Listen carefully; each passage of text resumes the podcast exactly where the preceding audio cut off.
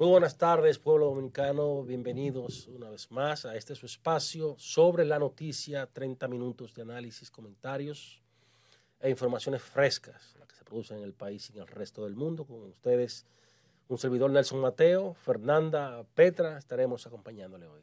Hola, hola, hola. Bienvenidos. De nuevo por aquí.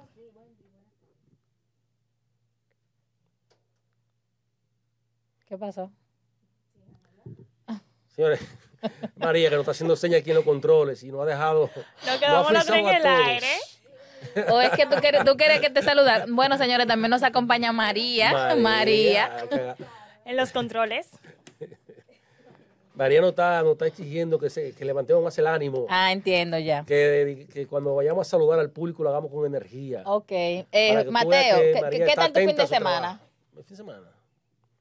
Estuvo bueno. Ay, como que, como que no, como que es no. que el calor no deja a uno hacer nada, ni ni disfrutar pero un con uno- espacio. con- del Mira, y tú te estás quejando del calor, pero ahora es que falta mambo.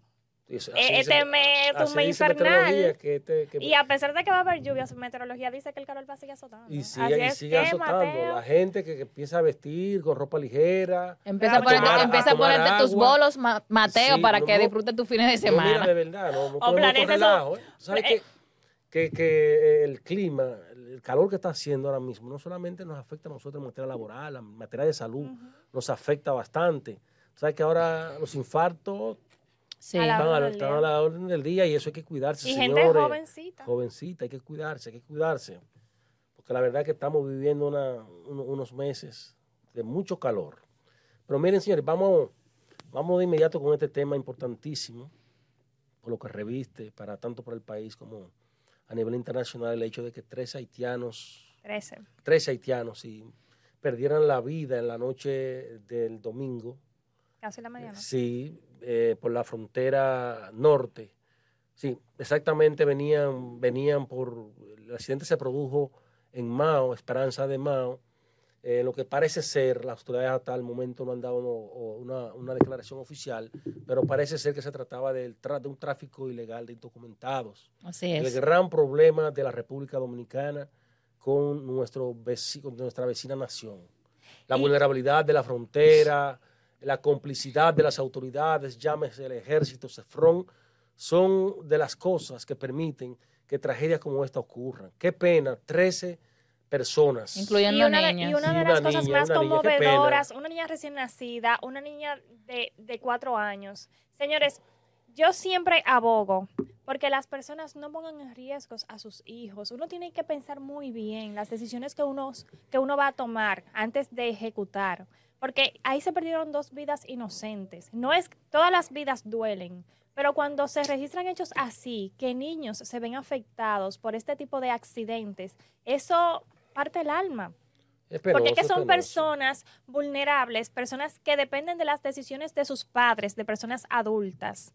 Entonces, se ven en riesgos que lamentablemente terminan con su vida a destiempo. Y eso son cosas que se tienen que regular, eh, que, que los padres, por favor, no importa si usted es haitiano, si usted es dominicano, si usted es mexicano, no importa de qué país usted sea, por favor, traten de pensar en, en- en el bienestar de sus hijos antes, antes de tomar ese tipo Mira, de decisiones.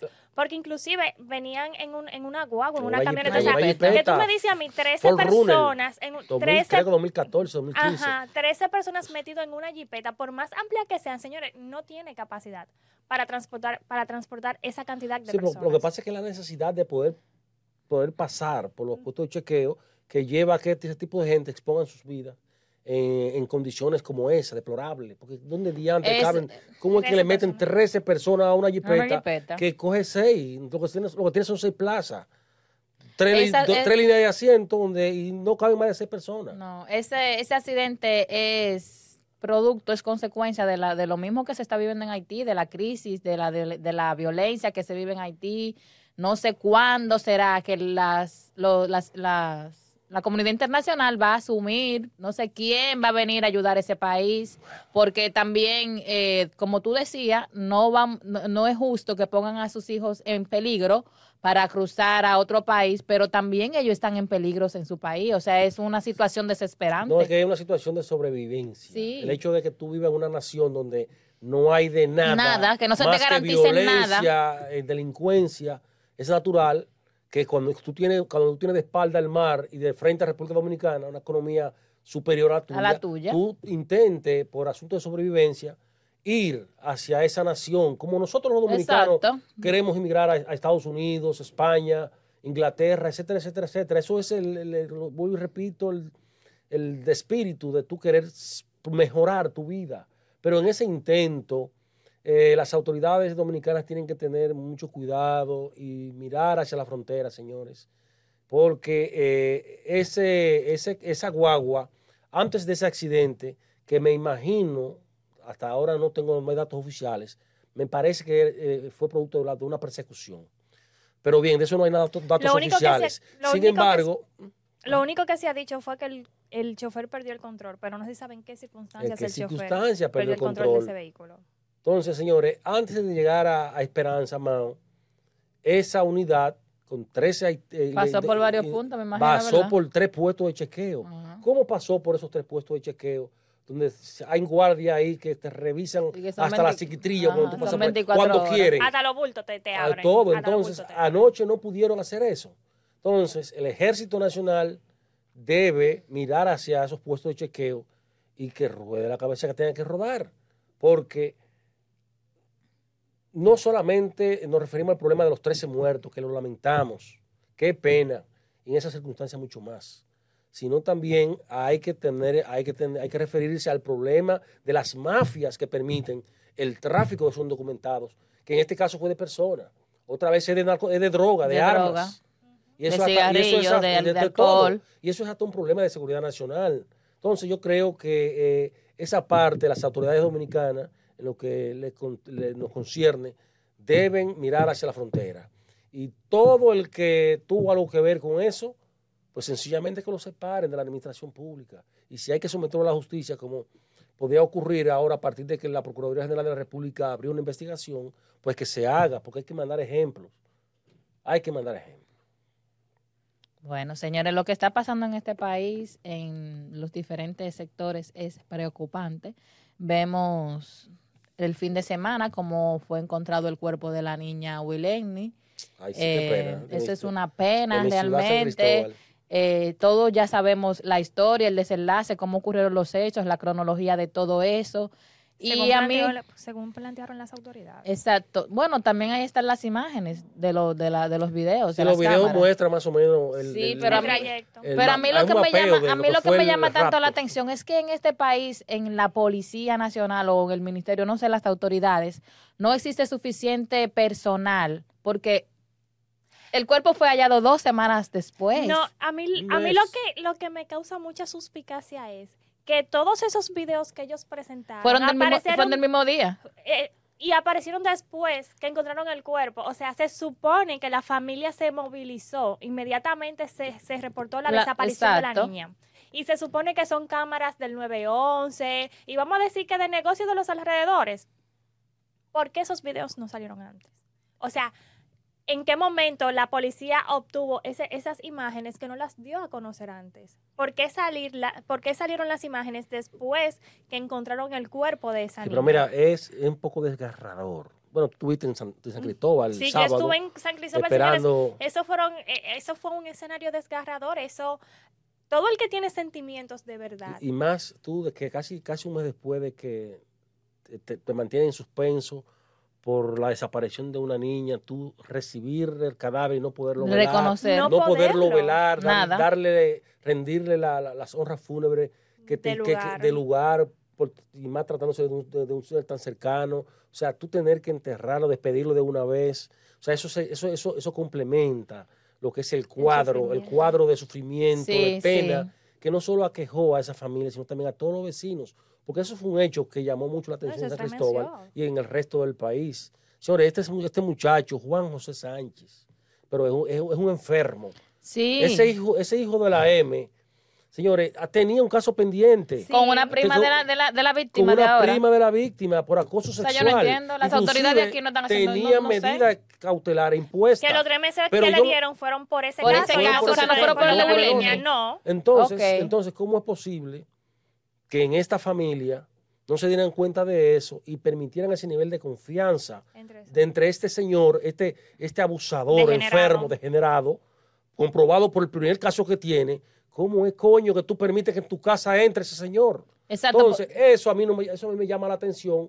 No quiero poner el dedo en la llaga en medio de este dolor, pero eso hay que investigarlo bien. Bueno, ¿Por qué la madre o el padre permitieron Permitieron que este señor esté enfermo ya con, con una medida eh, de coerción Con un impuesta por historial. acoso Con un sexual, historial ya. Pues tuviera acceso, comunicación con esa niña de 11 años a través de los teléfonos. Señores, ¿hasta dónde los padres, señores, estamos perdiendo la capacidad de asombro? No, y, Eh, y el la- eh, control. evadiendo la responsabilidad que, que debemos asumir tan pronto tú tienes un muchacho. Tú tienes que saber qué diantre está hablando tu muchacho por ese teléfono. Señores, mire, esto es verdad que es, esto es un, un arma eh, es un arma de doble de filo. doble filo. Para fines de trabajo es un éxito. A fines de inform- pero mire, eso tiene su problema. Claro, Estos dispositivos, señores, hay que tenerle cuidado. claro. Sobre todo con los muchachos. Hay que que son un monitorear a los peligro. niños. Porque tú no puedes permitir tener un teléfono abierto a un niño de 8 años, De 11 años. eh, con un internet abierto a banda ancha, que por ahí te entran, De, De todo. te bombardean totalmente a tu hijo por ahí, te lo controlan por ahí. Porque la información, señores, el- la, la información tiene poder. Por ahí se controla la mente de un niño.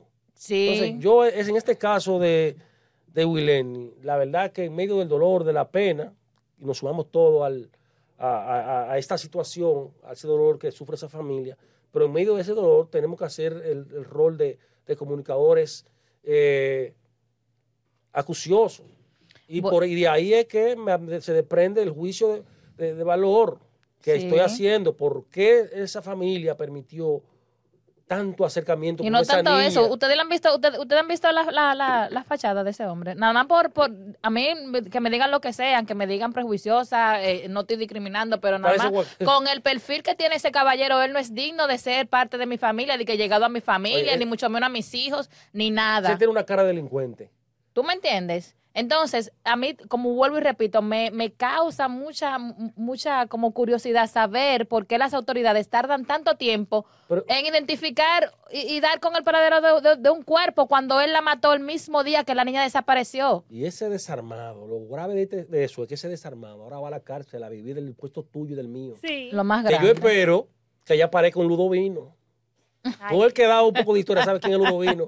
En el tiempo de Yo no me la sé, yo no me la sé cuál es. Ludovino era un muchachito que tenía Trujillo en el ejército. Que resolver sus problemas. Ok.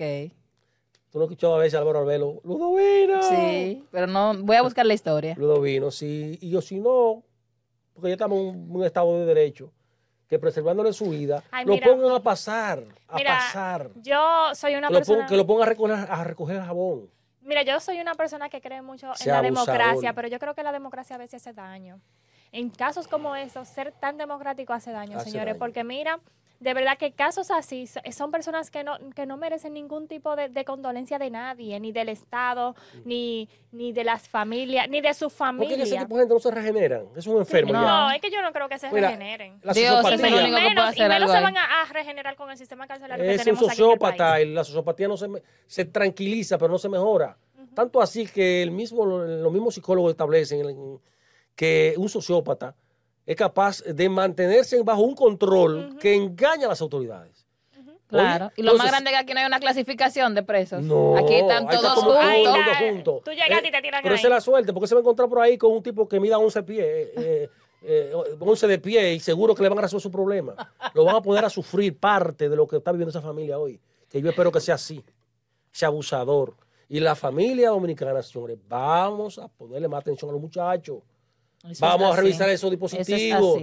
Vamos a asumir más Ah, no, todo el mundo es- Porque- tiene que ser parte de tu círculo familiar y de amigos, no todos. no. Oye, y no, yo tengo un amigo, se llama Marino Collante Gómez. Oye, para que tú veas. Le me digo, Marino, ¿cómo es que usted ha sido tan exitoso en materia comercial? Si usted tuvo un administrador que ahora lo veo cinco años después, que está preso por, por desfalco. Oye, el administrador de él. Y a él nunca le robó un peso. Y digo, ¿y cómo te lo dices? Porque yo nunca le tuve confianza. Mm. Yo no tengo confianza a nadie. Yo puedo trabajar con un delincuente y él me roba si yo me descuido, pero como yo no me descuido. Entonces, al factor confianza que está el problema. Oye, yo con mi hija lo siento por mi familia, pero yo hasta para... Tiene que, bueno, estábamos, estábamos en la ciudad, estábamos en San Cristóbal la, la- la semana pasada, y yo dije, no, no, duerme aquí en mi cama, aquí abajo, aquí. Y estamos entre familia. Claro, es Porque así. uno no sabe, en el momento que a, un, a uno de los muchachos se le mete una loquera. También. No, hay que, hay que tratar de prevenir. Es mejor perder previniendo que te derroten tú de, de- de descuidado. Porque todo puede ocurrir, pero no que ocurran las cosas tú descuidándolas, tú permitiéndolas con tu comportamiento. Como dice el adagio, poner candado después que te Sí, roben. hombre. que te No es roban. una pena, esperamos que por este hecho, por lo menos le coloquen 30 años de prisión. Qué pena que el Código Penal Que- que nuevo nada más no, sean 30. no ha sido aprobado, ¿eh? porque hay pena acumulada. Ahí- ahí se le toca pena por rapto, violación, Asesinato. asesinato, Pero no, violación. pero Oye, aún no, no los han- cargos del me mundo. imagino que no determinaron si la violó, pero, pero eso es, me imagino que No, evidente. habrá que investigarlo. Miren, señores, en la Cámara de Diputados. María, ¿no vamos a una pausa? Bien, vámonos a una pausa y cuando regresemos venimos con algunos detalles sobre eh, el proceso que se le sigue a la diputada Amalia Pilar de, de la Vega. Pausamos. Bien, señoras y señores, continuamos con el desarrollo de este su programa sobre la noticia, un tema que nos no ha- nos mantiene muy atento aquí en el set, el tema de la niña de San Cristóbal, que repetimos, esperamos que a ese abusador, lo menos que le pongan, se impongan sean 30 años de prisión en un juicio de fondo. Eh, antes de irnos a pausa, hablaba del tema de, de Rosa Amalia Pilarte. ¿Quién es Rosa Amalia Pilarte? Esta es una diputada de Santiago de los Caballeros, esposa de Miki Bretón, que está siendo acusada. No, Miki López. De Miki López, perdón, Miki López, perdón. Lo que pasa es que a propósito de Mickey Breton, ayer eh, Lo liberaron. Lo eh, liberaron, eh, al acusado de, su muerte. Sí. de- Pero de- de su una, una, liber- una libertad, Una libertad condicional. condicional. Libertad condicional. Ya tiene casi como 14 años 14 preso. años. Eso es de procedimiento, aunque suene fuerte y feo para Exacto. nosotros, la gente de a pie, eso es normal y eso es lo que se estila según, según, nuestros, Según las una- leyes. las leyes dominicanas. Pero bien, entonces Rosa Amalia Pilarte, la diputada oficialista del PRM, esposa de Miki eh, López. López, está acusada por el Ministerio Público de lavar más de 2 mil millones eh, de pesos. 2.593. Yo me aprendí esa cifra cuando la vi. El otro día que, le- Y- que leí la y- información. Y la acusación que pesa en el Ministerio Público es de lavado y narcotráfico. Eh, esta mañana se anunció que se le estaría solicitando medida de coerción. Eso me da Eh, risa a mí. eh, bueno, ella tendría, que, por su condición de diputada de la República, tendría que ir a la Suprema Corte de Justicia, Sí, que de hecho ahí fue donde hay un juez, donde hay el- donde está sido apoderado el juez eh, también de Santiago. Fíjate qué coincidencia. Hmm.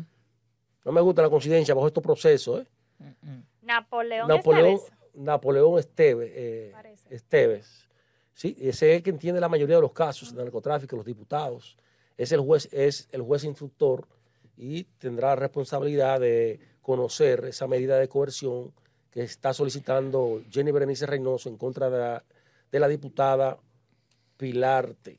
Esperemos que vamos a ver hasta dónde llegan este Pero estos la procesos. medida, depositaron la, la solicitud de La medida de coerción donde están pidiendo una, Una una, una fianza, No, una fianza de 100 mil millones. No, 100. 100. Eh, 100 me millones de pesos. 100 millones de 100 millones pesos. Que en términos reales Lo que son 10. pasa es, ah, lo- sí, porque eso es una, Una una, proporción. una proporción lo que ella tiene que pagar. Lo que pasa es que por su condición de legisladora, ella tiene inmunidad y no... Ella es una de los cinco diputados que tienen caso Ah, pues ya lo- pendiente. eso, es, eso es como un mensaje, justicia. como que todos ya pueden, todos los diputados tienen, pueden traficar, No, pueden lavar. no, déjame decirte que no me quiero convertir en abogado del diablo. Lo que pasa Pero es a que... tú- ustedes dirán, pero ¿cómo es que con una, con una acusación tan fuerte se le pide una medida Es que hay tan, que tan, ligera?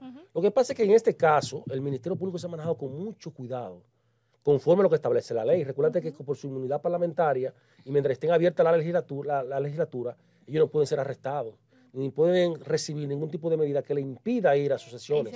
Porque al momento de, al momento de aprobarse la inmunidad parlamentaria, el congresista pensó en eso, en que el Congreso no se puede detener bajo ninguna circunstancia porque es el Estado en defensa del Estado. Si se paraliza el proceso de, de- de legislación en un momento dado y el Poder Ejecutivo necesita una ley, por ejemplo, importante o declarar estado de sitio, cualquier cosa, una piedra. entonces, no podría, o sea, eso no podría eh, eh, eh, lograr su objetivo y detendría las actividades del Estado. Entonces, cuando se trata de, de esto, y es el espíritu de, de- de esa, de, esa, de esa institución legal, que es la inmunidad parlamentaria, es precisamente para eso. Y es por eso que el Ministerio Público ha- le ha pedido una, ha pedido una medida tan, tan- que Tan parece tan leve, tan leve, leve. tan leve. Lo que pasa tampoco quiere meterse, enfrentar a un poder del Estado como el Congreso Nacional, que tiene facultad para decirle no a la, a la- a la- a la Procuraduría y al sistema judicial. No, mi diputado, yo no le puedo retirar su inmunidad parlamentaria en estos momentos hasta que no concluya la, La legislatura. Y fíjate que recientemente el presidente la, convo- la- la- la- convocó su extensión la- la en el mismo instante en que cesaba. Fíjate, Sí. por una serie de iniciativas. Había Entonces, de eso que se trata. No es que, que la, la solicitud de la medida de coerción va a determinar la magnitud de la condena que le, le espera en juicio de fondo. Son dos mil millones de pesos en lavado de activos y narcotráfico. Ya, claro, eso está por demostrarse, porque esa mujer, hasta que Sí, se demuestre lo contrario, es inocente. es inocente. Yo es. creo en el debido proceso, pero por la magnitud del expediente, Aunque a veces yo me, entendemos cue- yo que... a veces yo me cuestiono mucho, señores, esos diputados eh, que son acusados de, de un sinnúmero de delitos, ¿con qué criterio ellos toman decisiones en el Congreso Nacional por nosotros? Es- Esa, es es que la, no eh, esa es la democracia. Aquí no hay valores. Sí, sí, sí. Miren, señores, vámonos al plano político. ¿Qué le parece? Dale, el dale. Me- mira, Eh, yo me reí mucho ayer con Danilo, que mandó a buscar botata por debajo de la piedra. Ahí no hay voto, ¿no? Y no, y que todo el que se sienta agradecido por él, que lo demuestre votando por Abel Martínez. ¿Qué tú Ujú, crees, Mateo? Eso está bien, eso está bien. Está empujando a su candidato.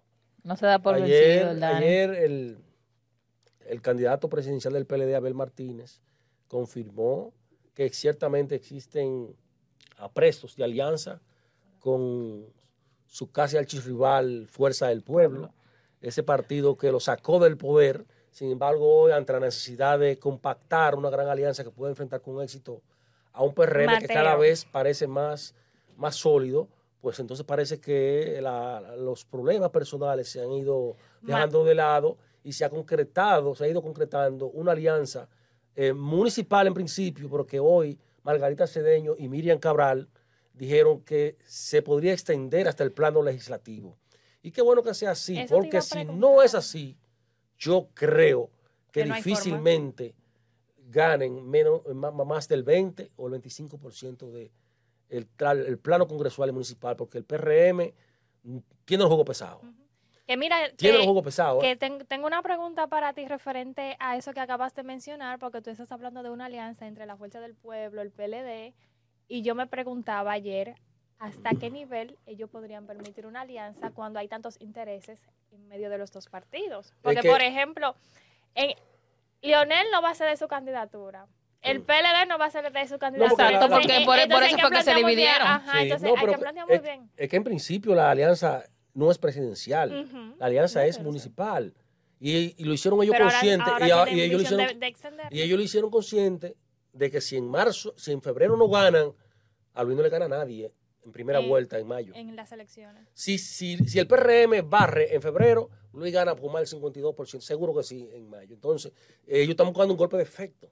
Está bien, ya sea para, para apoyar a Abel en una segunda vuelta, si Leonel queda en segundo, en tercero, o y viceversa, apoyar a Leonel, si en una segunda vuelta, si Abel queda en tercero. Porque ellos, eh, pero necesitan febrero primero. Sí. Porque ahora con la división de las elecciones en ese periodo.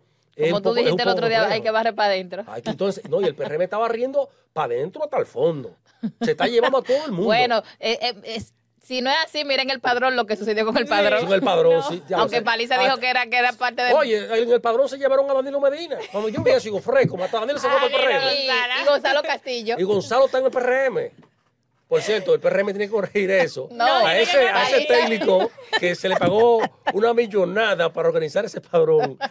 Averigüen con él qué fue lo que hizo. Pero Paliza dijo que eso era, que dejarlo. el- Paliza dijo que eso era parte, que eso era algo de la oposición y, y Y Domínguez, y y Domínguez Brito está pidiéndole a la Junta que lo anulen ese Sí, padrón. sí, porque- que, no, que no lo reconozcan. Y de hecho, hoy ellos depositaron una comunicación en la Junta Central Electoral. Danilo Díaz la Eh, depositó. hoy. Ajá, para que la Junta tome carta en, la- en el asunto y que no, no le que declare no recibido el padrón de- del PRM. Vamos a ver en qué Uh. termina eso, señores. Por Pero- otro lado, Hipólito dijo ayer que eso era ñoñería y pataleo del Pero la verdad que, que fue, que es muy cómico, siendo- que fue muy cómico ver ese padrón, la verdad. Fue muy Sí, cómico ver sí. ese padrón. Que se cuiden más. Porque, oye, los partidos políticos son un grupo de habladores.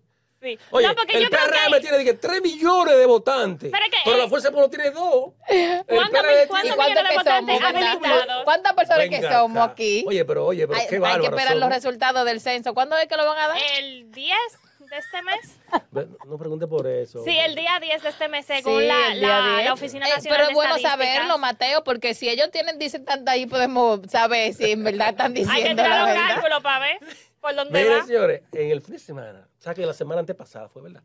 Yo estuve criticando mucho las actividades del presidente de la República o las actividades oficiales donde la prensa se les maltrataba mucho. Hasta el punto de que nos colocaron aquella vez, criticaba yo en ese entonces, en una escuela con el techo de sin bajito.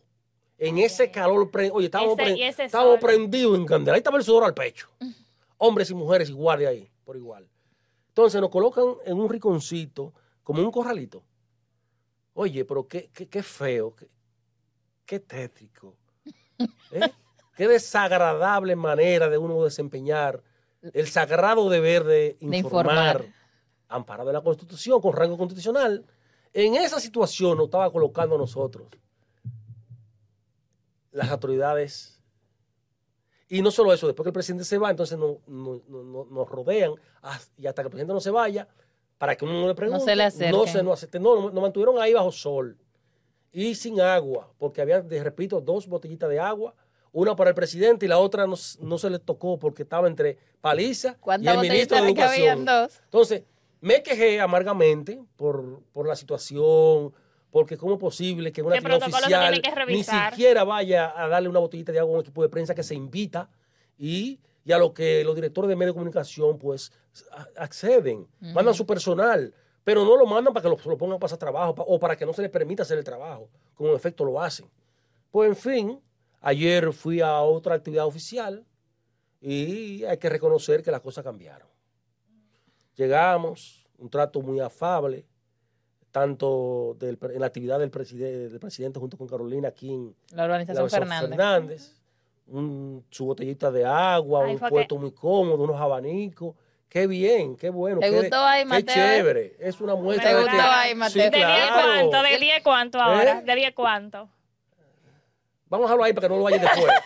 Pero esa botellita de agua estuvo ahí siempre. Y una atención exquisita del protocolo. Amén. Nos mantuvieron en la línea, pero con decencia y con respeto. Y con una botellita de, una botellita de agua y unos abaniquitos para que no nos comiera el calor. ¿En qué gobierno fue que te maltratan? ¿eh? ¿En qué gobierno fue que te No, maltratan? hombre, es un asunto de que en qué gobierno. Porque si en todo ocurre. En todo ocurre. Pero hay que reconocer que eh, ha mejorado bastante. Qué bueno, qué bueno que sigan así. Eh, debo pedirle disculpas a una seguridad, una, señor, una, se- una señorita, que cuando iba a entrevistar al presidente sentí un empujón. Te Ay. empujó. Digo, diablo, pensé que era un hombre que me empujando y me devolví. Y salté con un... San Antonio. Sí, no debía hacerlo. Hay que, hay que ser honesto, hay que ser humilde. Y pedir Y disculpas. pedirle pe- disculpas a esa dama que ella estaba haciendo su trabajo. Después el presidente se acercó, le pidió a la seguridad que me permitieran hacer Ah, mi él se dio cuenta. Sí, me saludó y me dijo, pero yo no quiero hablar. Para que tú veas que en el marco del respeto y del cuidado, todo se puede, Todo se puede cumplir el trabajo. claro. Yo reconozco el trabajo de la seguridad, pero también tienen que entender el trabajo de la prensa. El trabajo de la seguridad no tiene, yo no lo, yo no lo ubico en ninguna parte de la Constitución. El de la prensa sí. Y en una ley adjetiva también. Sí. Entonces, con eso hay que tener cuidado. Y me parece que el gobierno ha entendido el mensaje y qué bueno que así sea. Así que, Mateo, y siguiendo, to- y siguiendo en ese ámbito político, eh, vieron que Roberto Furcal ya se reincorporó Ah, mira, a sus sí. No, él actividades ah, políticas. sí, Él, él sí, se declaró sí, que sí. está nítido para volver. Está nuevo, ¿no? Yo lo vi, yo lo vi Sí, está como, como Y- rosadito, Sí. Lo, Roberto, lo viste carajo, con, más bien. peso porque cuando él Sí, vino de todo ese proceso él estaba súper es- delgado. y, pálido, Muy, muy, y- muy y como pálido. sí, pero ya se ve Sí, recuperado hizo una rueda de prensa hoy y dio una explicación muy amplia de lo que fue su eh, su proceso de salud, que sabemos que fue algo muy difícil. Dice que está vivo para contarlo, que por la Ah. gracia de Dios y, y las atenciones médicas pudo eh, superar lo que él entiende fue, fue una gastritis aguda, me parece. Pensé que era una enfermedad catastrófica, pero parece que no fue así, porque según la nota que se despacha de esa rueda de prensa, se trató de una gastritis aguda que le afectó gran parte de sus órganos y que lo llevó a tener que salir del país para intervenirse y, y salvar su vida, como lo dijo él en la rueda de prensa. Estuvo al lado de su familia, sus padres, de Su su, de su hermano. hermanito, Julito Fulcar. ¿Cuántos se quieren en esa familia? eh? Sí, Qué sí, me, agrada ver la unión Cuando entre yo- ellos dos. Sí, cuando yo oigo a Julito Fulcar hablar de su hermano, lleno de orgullo, y cómo lo defiende. Sí. A veces cosas indefendibles, pero qué lindo que ver, ver una familia. No porque primero veneno. está, primero primero es la familia. Y eso es bonito. Eso, es, eso habla muy bien de la formación que ese padre inculcó en esos hijos. Y el respeto. Y el respeto entre ellos. A veces yo hablo con Julito en el Congreso Nacional, la fuente que, que me ha asignado para cubrir el canal. Oye, y cuando él habla, dice mi hermanito. eh, digo, va acá, Julito, ¿y cuál es el más viejo de los dos? No, que él. Digo, pero ¿por qué tú lo dices mi hermanito? ah, porque mi hermanito. O sea, tú sientes como ese cariño, ese amor. Y ahora en medio de esta enfermedad, esa familia sufrió mucho. Más todo lo que se dijo a la salida Sí. de- de- del Ministerio de Educación. No, que, va- que varias veces eh, Sí. Julito salió al frente a defender Sí, a a su hermano defender la cuando él honorabilidad de su hermano, sí. con mucha entereza. Ujú. Eso es bonito, señores. Habla mucho de la unidad familiar, que es lo que falta en este país. Amor por la familia. Así es. Y qué bueno que se recupere, que está recuperado, que se va a integrar a las labores, dijo, profesionales y políticas. Eh, No sé qué, qué- qué- qué cargo ocupará ahora en el nuevo proyecto presidencial. Eso te iba a preguntar Eh, si lo pondrán otra vez como jefe de campaña. no, de- no creo, no, no, No, creo. Ah, porque a pesar de Por que él está súper recuperado, no creo que la salud le permita tener tanto, Tanto estrés. tanto estrés Sí, y porque eh, podemos, po- exacto, porque como el, el proceso pasado podemos deducir que pudo ser que esta enfermedad Producto del estrés. exacto Lo dicen los médicos y el informe Y él- también lo dice, y que fue por el estrés también, y la parte emocional. Cuando él dijo el estrés y la parte emocional, yo me trasladé a los, a los tiempos de los ataques que Sí. tenían desde el mismo gobierno a él como administrador de, o como, como ministro de Educación. Sí, pero a ese sumarle también el estrés durante la campaña para cuando Luis estaba como como era precandidato presidencial. No, porque es que, Roberto, es que Roberto desde que entró a Educación cogió un colorcito muy bonito y una vez se, le, se, se aterrizó y se puso cómodo. Se veía bien, se veía bonitillo. Pero después que le, que le cayeron los mismos De su de su partido. luchas, luchas internas, intestinales internas por acabarlo, para ya colocar a otro. Porque déjame decirte, en, todo, en todos los proyectos hay isla de poder. En el proyecto de Luis Abinader habían tres grandes figuras, tres, cuatro eh, figuras poderosas. El poderosísimo, trora poderosísimo ministro de Educación, ex jefe de campaña, Roberto Fulcar. El empresario y amigo muy cercano, diputado, también senador, hoy ministro técnico de la presidencia, José Ignacio Paliza, el, el, el ex ministro, Paliza. el ex ministro de la presidencia, eh, ¿cómo se llama? ¿Que salió? Joel Santo. No, no, anterior- salió, Macarrulla. eh, Macarrulla. Macarrulla y la dama de hierro, ¿Cuál es la dama? la vicepresidenta de la República. Son las cuatro, eran las, son, eh, eran las cuatro, digo la eran, eran las cuatro figuras porque ya no son las- cuatro. Ahora nada más son dos. Desplazado Fulcar de su espacio de poder cerca del presidente, entonces quedaron Paliza, eh, ¿cómo, cómo se llama? El expresidente del CONE que tú acabas de decir. ¿El cual? Macarrulla. Macarrulla y la dama de hierro. Se va Macarrulla por, los, por lo que ya todos entendemos y sabemos de Palacio y entonces nada más quedan José Ignacio Paliza Raquel. y Raquel Peña. Que por cierto, Por encabe- cierto que Raquel- encabezó hoy la, la, la reunión con La los altos mandos policiales en el Palacio de la Policía. Excelente, bueno que tú tocas ese tema. Sí, dale. Sigamos dale. por allá. ¿Sabes por qué? Porque el hecho de que el presidente haya dejado ir ¿Y dónde está el presidente, Mateo? a esa reunión tan importante. Yo me pregunto lo mismo, que Me- sí, porque no está nadie, de nadie viaje. dijo Me- nada. me- no, nadie dijo nada Mira, sobre... me parece que, que el jefe de la policía se está tambaleando.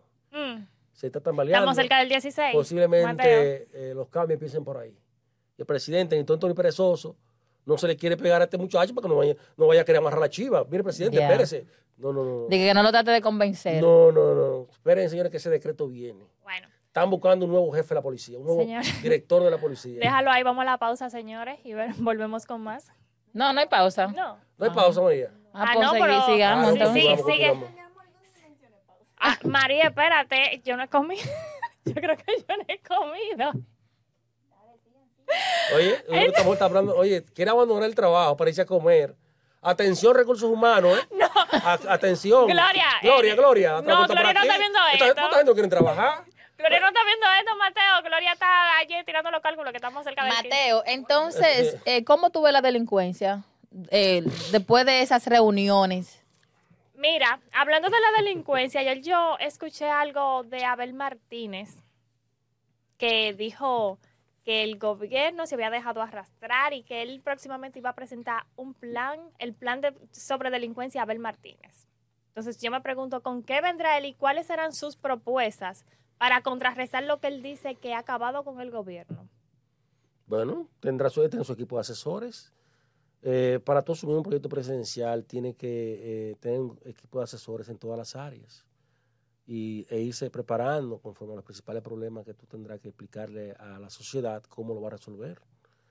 Si no, te vas a joder, porque ahora mismo Luis Abinader ya ha pasado a ser un pico de oro. Antes el hombre no decía dos palabras, ahora tú le haces una pregunta y, Y tiene problemas porque se explaya. Ya la experiencia le permite articular discurso, no improvisar discurso. Es que no es lo mismo. Lo- entonces, de aquel lado tenemos a un Leonel Fernández, que es el papá, es el papá de la comunicación. Es difícil de alcanzar a Leonel Fernández cuando se trata de, de- de comunicar. O sea, Abel tiene que aprender a comunicar. Y, y, la- y eso lo da, ya tuviste la experiencia en Luis Abinader, la lectura permanente en, De Leonel. en Leonel Fernández y él la preparación, porque yo sé que él es un, un muchacho joven, preparado, pero eh, tiene que edificarse conforme a, a- a- a todo lo que, le, lo que le lleva. Él como que tiene ciertos problemas por ahí. A ver. No, lo que pasa es que es joven. Quizá es por la... joven y porque- está asumiendo un, un- un rol Exacto. difícil. Porque está no lo- asumiendo la presidencia del PLD Exacto. en un momento donde el PLD está en uno de sus peores momentos. Y mira qué bien va, va subiendo. Ahora subió de 20, de 20 a 21, 22 puntos. O sea, el hombre está haciendo su trabajo. Lo que pasa es que está compitiendo primero con un expresidente tres años, tres, veces consecutivos y, y un, eh, eh, eh, en la oposición y en el, el gobierno, gobierno. en el gobierno, un Luis Abinader que, a que, si, que si bien es cierto ha tenido sus problemas en materia de administración, llámese con la delincuencia, los apagones, la canasta familiar, no se baja del 43%. O sea, es en ese cuadro que yo estoy enfocando a un Abel Martínez que viene de Santiago, como alcalde de Santiago, donde lo hizo muy bien, a no una, mismo. a un- a- oye, a una, a una campaña, una campaña provincial, a una campaña nacional frente no en ese cuadro que ya no, que ya no es bipartidista como antes. Que tú decías, no, o es Juan o es Pedro. No, ahora, son tres fuerzas Exacto. que imposibilitan, imposibilitan mucho que alguien se vaya en primera vuelta y te, te cambia el cuadro político. Tú no sabes cómo va a poder, eh, una vez pase, un ejemplo, en una segunda vuelta, cómo tú vas a granjearte ese apoyo si antes no lo golpea. Porque para tú desplazar, por ejemplo, a Leonel Fernández en el sistema en que se encuentra ahora, el PLD va a tener que golpearlo. Pero hasta dónde ese golpeo te va a te imposibilitar mañana en una segunda vuelta que Leonel te apoye. O sea, es una situación muy difícil, sobre todo para el PLD, eh, que viene subiendo muy bien, pero con un estratega de lado, del lado derecho, como es Danilo Medina Sánchez, uno de los más, de los más importantes estrategas de este país, los más peligrosos estrategas de este país. ¿Tú crees? Sí, yo creo que el PLD podrá en su momento, tan pronto Levantarse. arranque, levantarse y colocarse, desplazar a la Fuerza del Pueblo y a Leonel Fernández. Mateo, tú, tú estás como que... que- es un asunto de trabajo, ¿eh? Y en el PLD se trabaja. Sí, pero está muy, está muy fresco esos Y- 20 y años déjame dec- y todavía. déjame decirte, ¿cuál es 20 años? Pero tú no le puedes inculcar a Abel Martínez 20 años. porque Lo del PLD que duró en el go- que duró en el gobierno y todavía está fresca en la memoria de los ciudadanos. Entonces, los gobiernos de Hipólito Mejía, a Luis. Abinader también. Sí, pero, pero de- luego de los, de los, de los gobiernos, gobierno. sí, pero luego de los, de los, del gobierno de Hipólito Mejía vino el PLD y ya se quedó, se olvidó un poquito atrás lo de Hipólito y por, y por eso tenemos ahora el PRM, pero todavía no es tiempo, o sea, todavía están muy frescos los gobiernos del PLD. Eso no creo que sea mucho la diferencia. Si, si Luis no encaja, si Luis no le baja, no baja la, la canasta familiar, tú verás cuáles van a ser los resultados. El pueblo dominicano no perdona que jueguen con su barriga. Oye, aquí la gente vota, vo- vo- vota, vota, vota por esto, mira. Por Por la barriga. Y, y la gran pregunta es, ¿estábamos mejor ahora o antes? El No, sí. electorado lo va a decidir. No, y si la María. gente se... ¿Me estaba No. haciendo señas? Ya. Bueno, señores, Señor. llegamos al final de este... Vamos a despedir. Pero María, Ah, por bueno, ahorita yo me quería cielo. llevar pausa y ahora no quiero terminar. Sí, Mira amor tiene un hambre loca ahorita que quiere ir, no se quiere ir. Bien, señores, de esa manera llegamos al final de esta su entrega, esta nueva entrega de sobre la noticia. Será hasta mañana en una próxima, en una próxima entrega. Bye, bye. Ay.